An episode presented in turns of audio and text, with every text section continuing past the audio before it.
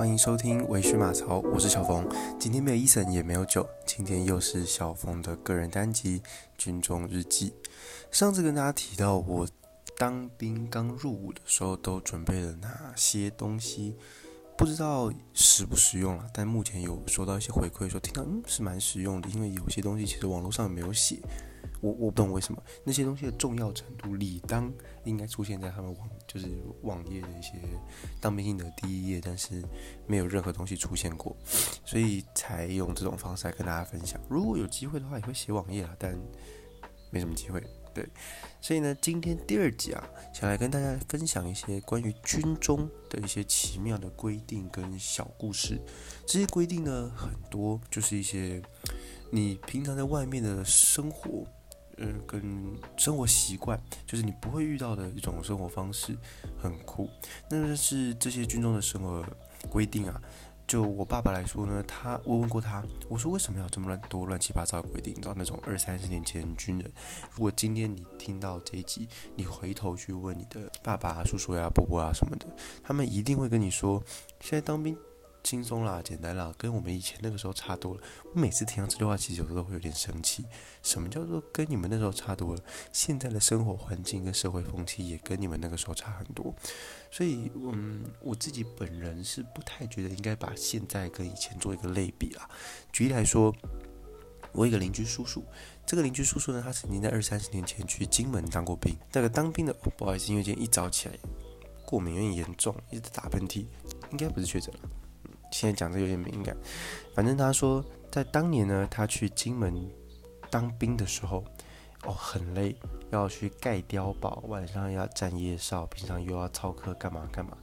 事实上，他们呢，一天睡觉时间可能只有四五个小时，晚上还要站夜哨，其实真的蛮累的。而最重要的是，盖碉堡这件事情呢，你放在今年，不用在今年，近几年，你去问看哪一个当兵的人会去盖碉堡？诶，那为什么他们不盖碉堡呢？两个原因。第一个，他们以前的人已经盖好了，以前就盖好了，我还要盖碉堡干嘛？第二个就是目前的作战需求不太需要碉堡。你看，台湾在一个海岛的上面，他们要过来直接开轰炸机来炸就可以了，碉堡一点用都没有哦。在当兵里面呢，你会参与一种叫做学科的考试，而这考试里面呢是考一些，呃，叫做什么来着？当兵可能会遇到的各种情况。举例来说，给一个选择题，问你：如果今天三个人走在一起的时候呢，遇到前方长官，请问应该由谁来喊口令敬礼礼毕？大家可以在心里面给答案，给他三秒，三、二、一，答案是最右边的那个人要喊敬礼。礼毕，所有人一起跟前方的长官在五在约十步的距离的时候就要敬礼，一路到你跟那个长官擦肩而过。对，你看这种问你这种题目，然后呢，就是你要知道这些东西。那为什么要讲到这个？因为里面有一题曾经考过我们，碉堡最适合拿来防范什么样子的攻击？答案叫做驱射型武器。因为它是一个固定式的防御的一个的的的结构啊，我知道我不知道这样讲大家懂不懂，但但就是这个样子。碉堡在现在的这个社会的一些作战上面，其实个人认为是好像有点这么不实用。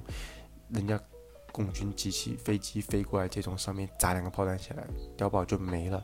OK，总而言之，我个人是非常不喜欢。有人把以前跟现在的一些当兵做一个类比就是了，但不管老人家很喜欢这样讲，为了跟他们聊天，我们只能笑笑接受。这些个训练啊，这些个服那个乱七八糟的规定，老人家他们是说为了训练你服从、训练你耐心，否则真的当兵开战的时候，他们叫你去死，你是不会去死的。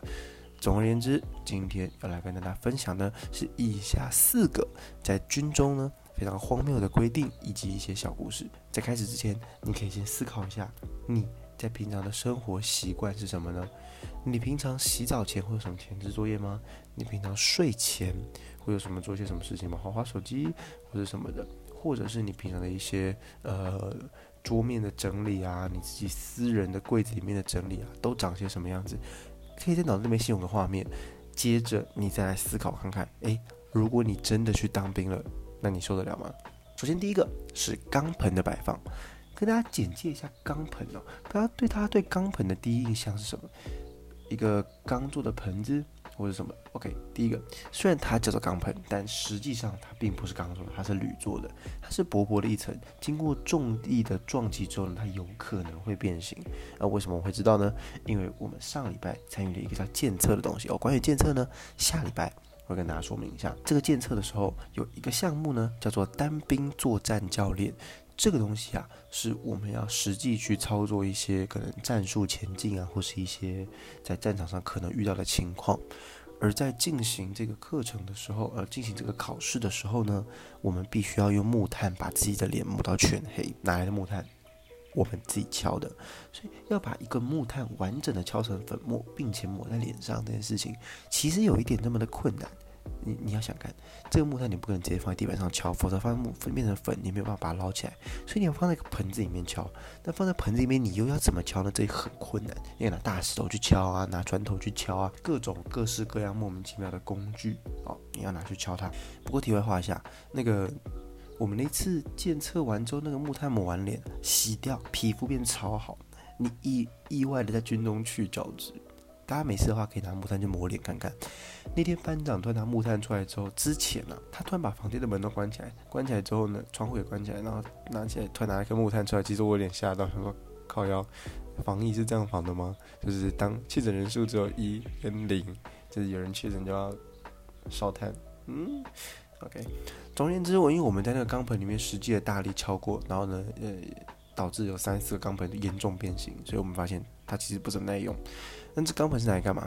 因为钢盆是一个比较容易清洗的东西，所以在军中呢，他们规定是你必须把它里面装的你平常盥洗的用具，举例来说，牙刷、牙杯、肥皂盒。我不理解为什么要肥皂盒，而且这个肥皂盒呢，是你一入伍的时候他们强制购买的，购买，所以那个东西你要把它带走。没有人在用肥皂，军中大家都用什么？复习上一集内容，三合一。没有人要那个肥皂盒，但是那个肥皂盒必须要有。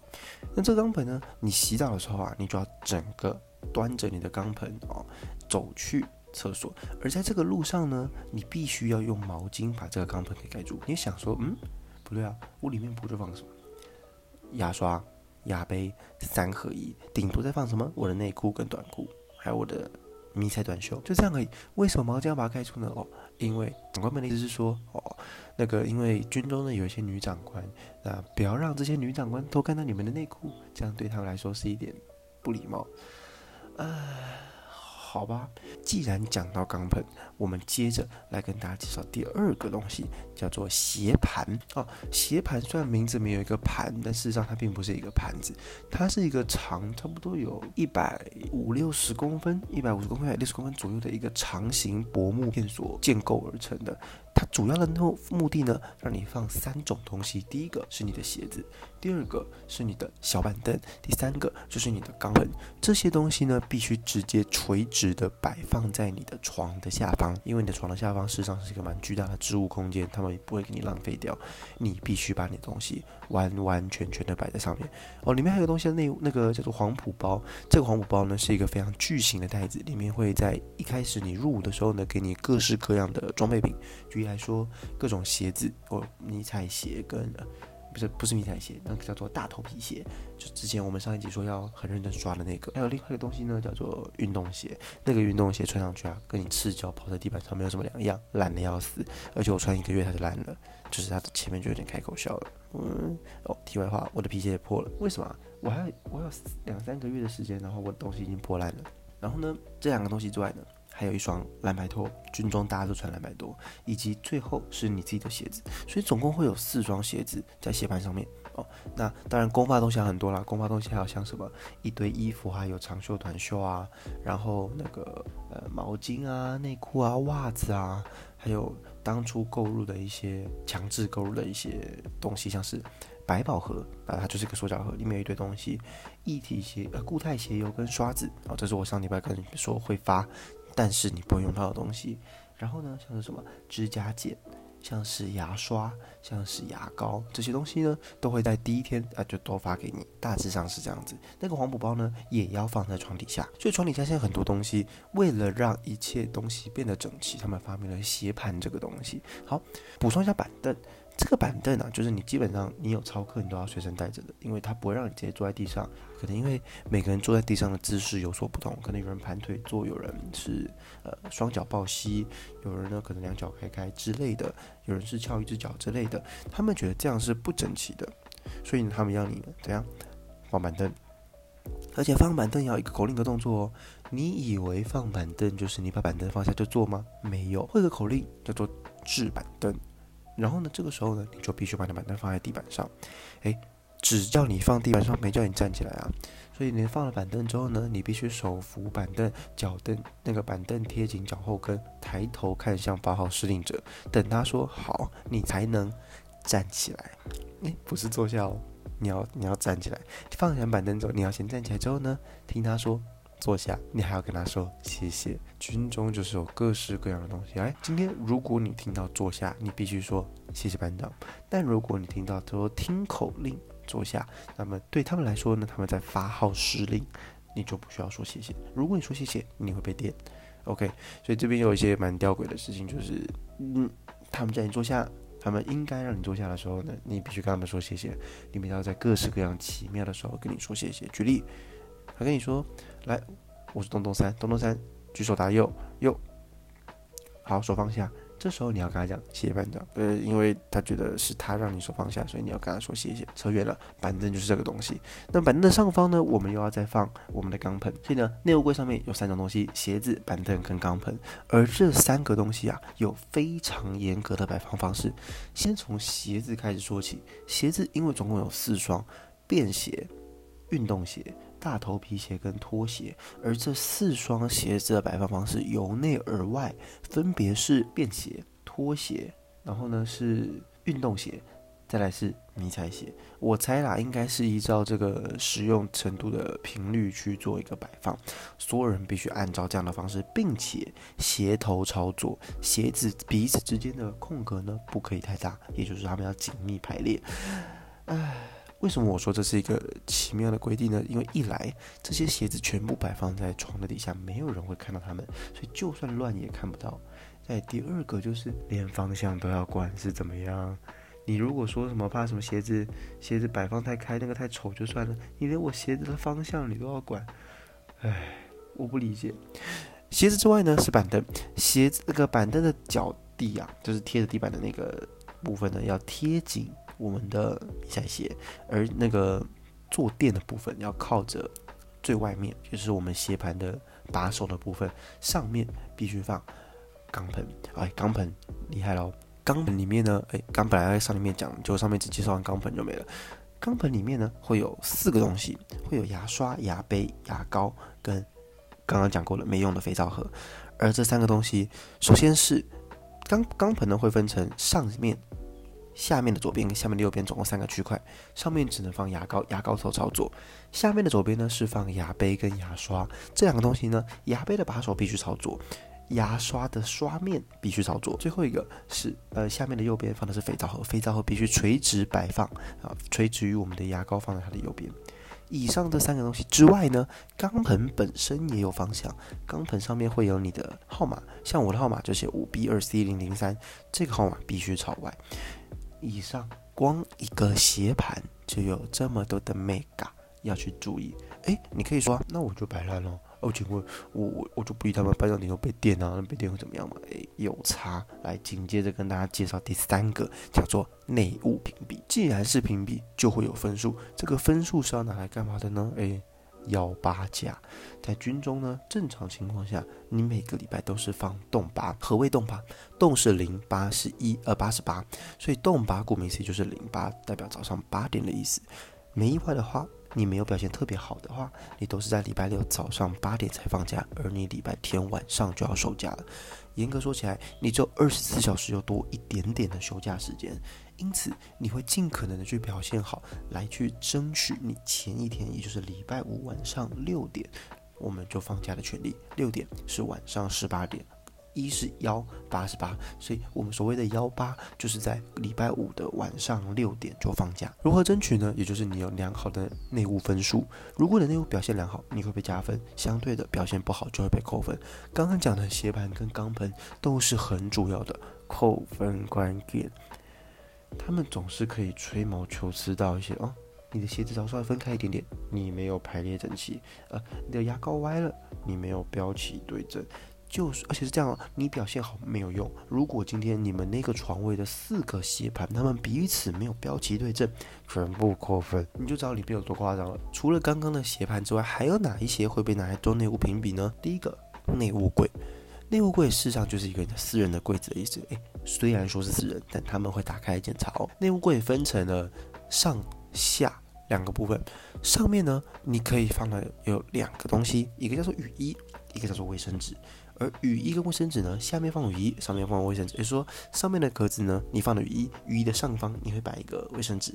OK，在这两样东西的后方，哎，你可以摆放各种各样你的私人物。举例来说，呃，牙套，我啦，我的牙套，袖珍包卫生纸，护手霜，保养品，呃，牙那个筷子。之类的，但这些东西请注意，你不能让他们露出你的雨衣跟卫生纸之外。也就是说，当班长们垂直注视于你的柜子上方的时候呢，你的私人物品绝对不可以露出来，露出来就扣分。好，接着下半部，下半部呢是一个长的可以挂东西的空间，挂东西什么？挂什么？挂衣服嘛。在军中呢，你会有四种衣服，OK，四种衣服。第一种是你的便服。第二种是迷彩外套，第三种是运动服，第四种是迷彩衣。你可能说，嗯，为什么？为什么运动服就没有分运动外套？运动外套有，但是因为里面你最多只能有四个衣架，OK，你只能有四个衣架。也就是说，虽然运动服有运动外套、运动短裤，跟我们没有运动服，运动服就是迷彩短袖。虽然你有运动外套跟运动长裤、短裤这些，但是。呃，你必须要把短裤包在外套里面，也就是运动服的样子，它只能有一个衣架，所以那个衣架看起来会很鼓，因为里面可能会塞很多东西，但没有办法。以上这四个东西讲完，你可能觉得说，嗯，就四个，那会怎么样吗？诶，没有，里面还有规定两个。来，第一，首先第一个规定呢是顺序问题。如果今天呢你哦，因为两个人共用一个大内务柜，它会切成左右两块。如果在左边，我们以左边来说好了，因为我是在左边的。由左至右必须是便服、运动外呃迷彩夹克、运动外套，再来是你的迷彩服，这四个东西必须按照顺序摆放好。啊，完了，我其实有点忘记那小忘记那个顺序，但随便了，回去要练习就好了。这个顺序呢不可以忘，而且来第二个规定，你的袖子不能让它垂着，你必须把袖子放在身后打结压好，让它看起来是稍洗的方式，很变态。你必须让你的衣服呈现一个它在稍息，等待你穿它的一个姿势哦。题外话，在当兵里面呢，你他们规定说，你的你作为一个军人，你只能有两种站姿，站姿，第一个叫稍息，第二个叫立正。OK，军人必须有军人的站相。哎，但如果你签下去义务，那个签下去志愿役，你变成班长，你就可以三七步抽烟哦，在所有人面前哦。而且本来我们的义务役士兵呢，我们是不能手插口袋的哦，他们就可以手插口袋三七步抽烟哦。去你的志愿役，敌人班长。但我必须说了，有些志愿役还是人很好了。我做的是一些嗯不分特例，就是那种会跟你高谈阔论他们曾经去酒店遇过的女生的那种乱七八糟。OK，内务柜讲完了。剩下的就是第二个是鞋盘，第三个大家可能比较常听到的叫做棉被。军中有个最乱七八糟的规定呢，就是你必须在起床之后把棉被折成豆腐干。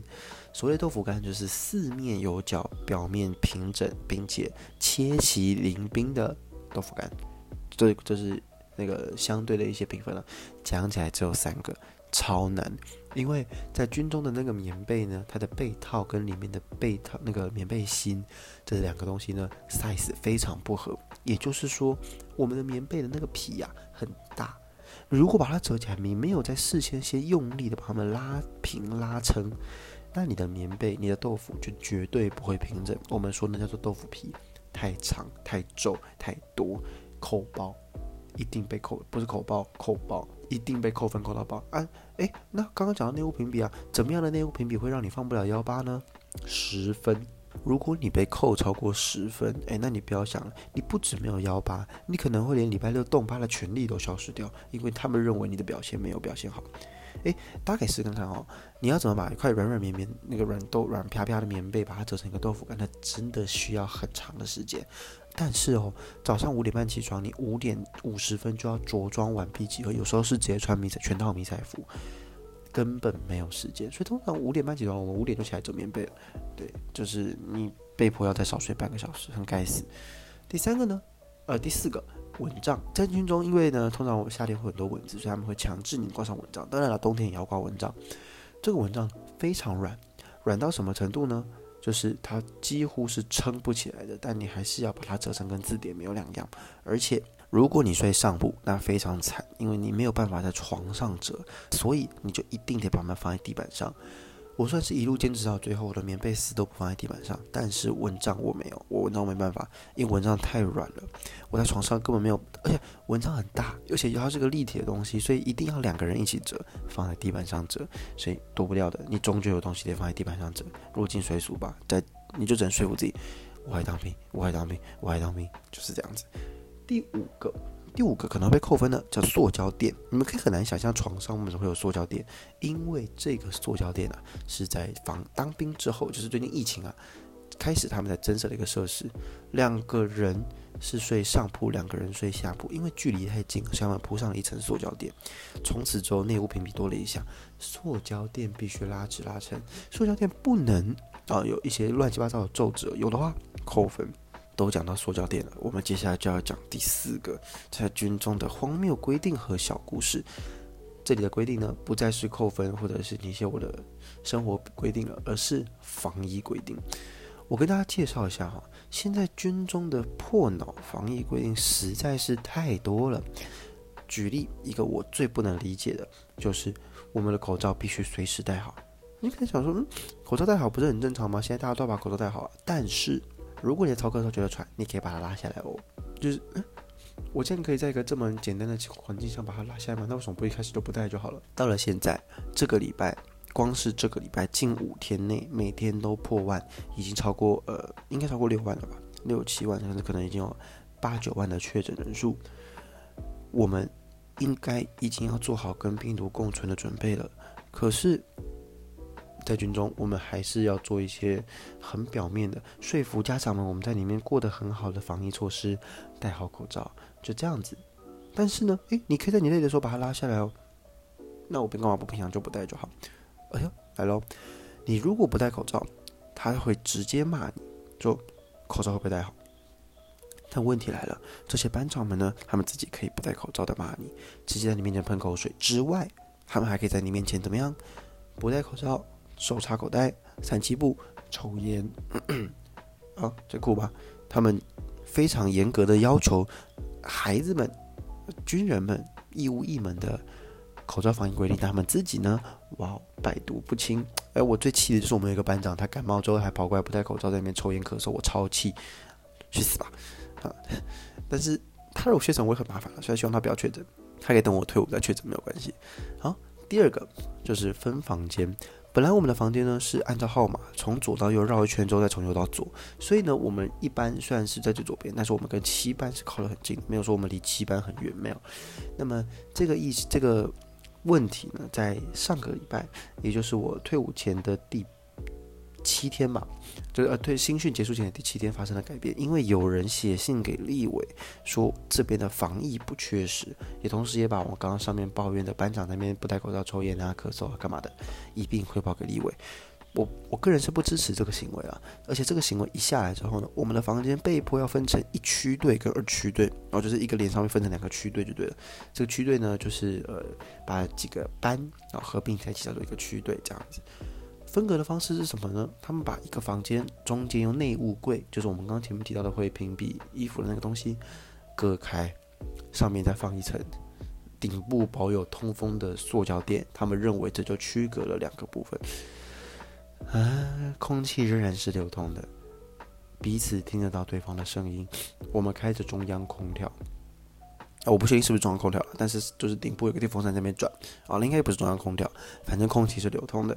他们认为这样就可以达到了分区分流的目的。我说 what？重点是搬这个房间那一天，我们花了我们一个半小时，然后吃掉了我们用手机的时间，我非常非常的愤怒。好，这个就算了啊，这个就算了。他们分完房间之后呢，呃，操课还是一起操课，洗澡还是一起洗，根本没有屁用。来一个非常愤怒的静音，这个听起来好像很有，好像很有道理的做法呢。实质上只是为了给家长们一个交代。在我们新训的第三天，我们寄了一封信给家长，那信当然是打字已经打好了，我们只负责签上家长的名字。内容是告诉家长，因为防疫的关系，我们有消毒。我们第一点，我们有消毒；第二个，我们的房间容量有变成原来的二分之一，也就是说，可能本来住一百个人，但是呢，变成说我们只住五十个人。但是以上两点都是胡烂。第一个消毒，我从来没有看过我的班长们拿着那个消毒罐在里面喷洒，但是我看过我们骚课到一半，有人拿那台相机把我们班的一号给叫走了。相机要干嘛？叫我们班头怎么样？拿着那个消毒罐喷两下，他们要拍照。怎么样？上报回去跟大家讲，他们有消毒，去你的！第二个就是什么？第二个，我我刚讲什么？那个哦，容量五十，那个容量减少百分之五十。我的朋友已经退伍的朋友跟我说，在疫情最严重的二零二一年的时候，还要去当兵，而且那时候因为疫情的关系呢，台北兵塞包，他去花莲当兵。那个时候的花莲啊，两两呃两张床只睡一个人，也就是说一个人好像睡了两两人床，双人床一样，那才是所谓的。容房间容量变成百分之五十，我们现在呢完全没有，我们两张床就是完整的塞两个人，只是因为不能让你怎么样，两个人距离一点五公尺，所以他们发明了一个很厉害的方式，叫做让你头尾交叉睡，所以两个人的头就会距离一点五公尺以上。我操，超屌！大家有没有觉得国军脑袋都把用在一些乱七八糟的地方上面，然后不好的超课或是提升他们的食物品质？夯不啷当，我也抱怨了半小时了。OK，以上就是四个我想跟大家抱怨，并且有一个阶级层次的一些规定跟事迹。当然了，在后续的一些节后续节目里面，也会跟大家教做一些神奇的小故事。那个就是期待一下。对，关于监测又有很精彩的故事也跟大家说了。总结一下今天的这些奇妙规定与小故事。第一个，老爸跟我讨论过，这些目的是为了训练你们服从。让你在有限的时间内呢，你仍然要把你该做的事，长官交代的命令给确实妥善的给做好。鞋子的方向、钢盆里面的牙刷位置、棉被这些东西，虽然很荒谬，但是训练服从。其实我有一点被说服了啦，因为我本来是个不折棉被的人，但现在我可以尽平心静气的把它折成一个长方体的样子。有机会的话，真的可以分享照片给大家看，只是军中不能拍照哦。你当你只要一进军营，你就要灌一个叫 M B M D M 的东西，这个东西会强制删除你的所有相机，并且就是限制你的相机使用权限，蛮掉的。那么这就是结论了，就是大家看法是什么？大家觉得这真的是可以训练服从吗？还是大家跟我一样觉得很荒谬呢？欢迎留言告诉我。下一集我想跟大家介绍一下我们现在有哪些操课项目，以及都怎么上课。为什么要强调都怎么上课呢？因为下雨天那是又另外一种操课方式了。大家可以再听听看，荒不荒谬，惊不惊喜，神不神奇？OK，今天呢晚上我要收假了。今天时间呢是五月三号的晚，那个五月三号的早上六点十七分。今天晚上六点我要收假了，我要回去部队了。而明天我要正式拨交下部队，就是说我从新训单位变成我要去正式的军人了。我从训员变成军人了。下部队去哪？发生什么故事？我再跟大家说。今天下部队呢，我要去两幺炮指部。我是一个补给兵，听说补给兵很凉，我不知道。诶，说不定补给兵凉到我可能军中日记直接写到第三集就没有了，有可能。而且呢，题外话一下，今天。